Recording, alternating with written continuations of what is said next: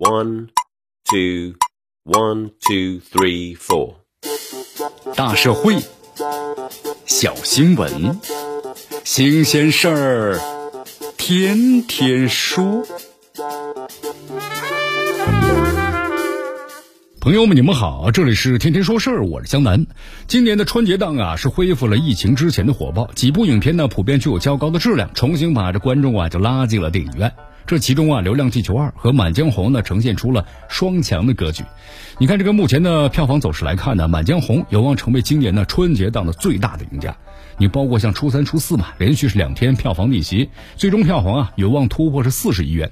我们说这多多少少还是超出了业内的预期。虽然这《满江红》在公映之前的业内看片活动上啊获得了不错的评价，但彼时大家呢估计这影片大概呢是二十到三十亿的票房。结果呢，这《满江红》上演了一次票房逆袭的好戏，这看似呢是意外，其实又在情理之中。这些年呢，张艺谋导演保持着旺盛的创造力，影一秒钟、悬崖之上，还有狙击手等等，均保持着稳定的质感。这《满江红》呢，依然体现出了张艺谋高超的把控能力。电影严格遵循呢三疑律，就是悬疑勾人，节奏呢紧凑，高潮迭起。喜剧呢一向是春节档的刚需，虽然是古装的悬疑剧，但是《满江红》加入大量的喜剧元素，并且请来了有着很高的国民度的喜剧演员沈腾、岳云鹏扮演着重要的角色，那么高效的打响。了，这悬疑缓够，笑到最后，吸引了不少呢对喜剧有需求的观众。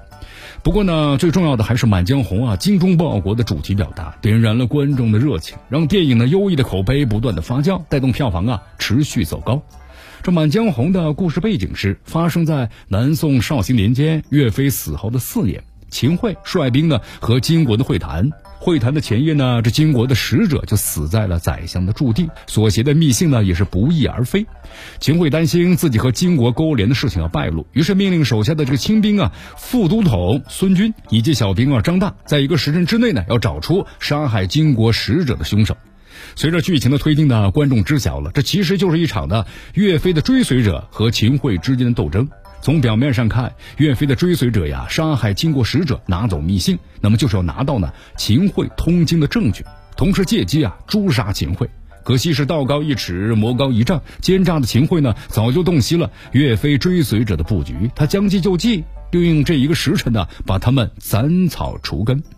这秦桧自以为胜券在握，但他低估了人心的力量，也低估了岳飞追随者的意志、信念和勇气。他们有更大的计谋，就是让秦桧说出啊，岳飞在临死之前在狱中写下的遗憾，那就是词作《满江红》，怒发冲冠。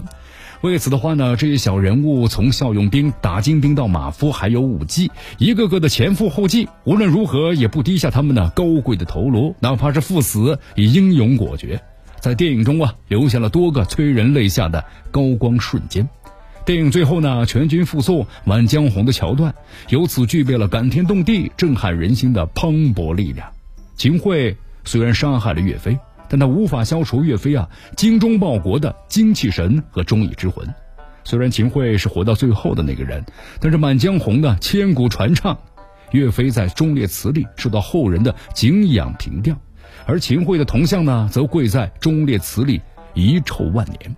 所以说，悬疑和喜剧的这个外壳底下呀，《满江红》本质上讲了一个精忠报国主题的故事。一群小人物为了保留、延续呢和传承岳飞精忠报国的精神，秉持多么坚强的意志，也不惜啊付出多么惨烈的代价。这既折射了这群小人物爱国主义、英雄主义的情怀，也愈发的凸显精忠报国信念的气势如虹、不可战胜。那么，这就是《满江红》票房啊得以飘红的关键原因。这精忠报国呀，是深藏在我每个人内心当中最本能又最淳朴的感情。精忠报国也是中华民族的民族心和民族魂。《